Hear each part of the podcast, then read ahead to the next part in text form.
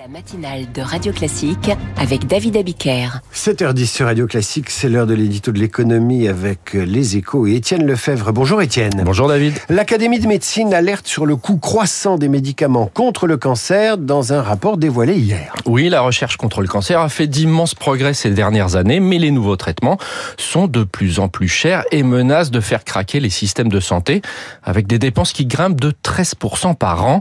Le Keytruda est ainsi devenu le médicament générant le plus gros chiffre d'affaires mondial, 12 milliards de dollars de ventes sur les six premiers mois de l'année, avec des coûts de traitement de l'ordre de 100 000 euros en moyenne. Alors, comment faire face?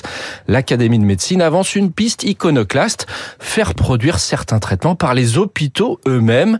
Pas les médicaments protégés par des brevets, bien sûr, à l'instar du Keytruda, mais ce n'est pas le cas des thérapies personnalisées comme les carticelles, celles comme cellules. Le principe de ces traitements apparu en 2018 consiste à prélever des cellules du patient, à les manipuler génétiquement pour leur apprendre à attaquer sa tumeur, puis à lui réinjecter ses propres cellules devenues des super tueuses de la maladie. Alors, quel serait l'intérêt d'une production euh, publique? Le prix et la disponibilité. Actuellement, les laboratoires facturent ces traitements entre 300 000 et 400 000 euros.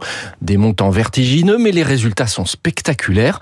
Or, au Canada et en Espagne, des essais cliniques ont permis de ramener le coût à moins de 100 000 euros via une production publique à prix coûtant. Et l'Académie de médecine estime que les CHU français ont le savoir-faire pour leur emboîter le pas d'ici 3 ou 4 ans si on s'en donne les moyens.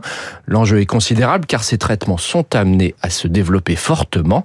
Reste à savoir si ce rapport fera bouger les lignes, mais il survient au bon moment, l'heure où le gouvernement cherche à relocaliser des productions dans le domaine de la santé.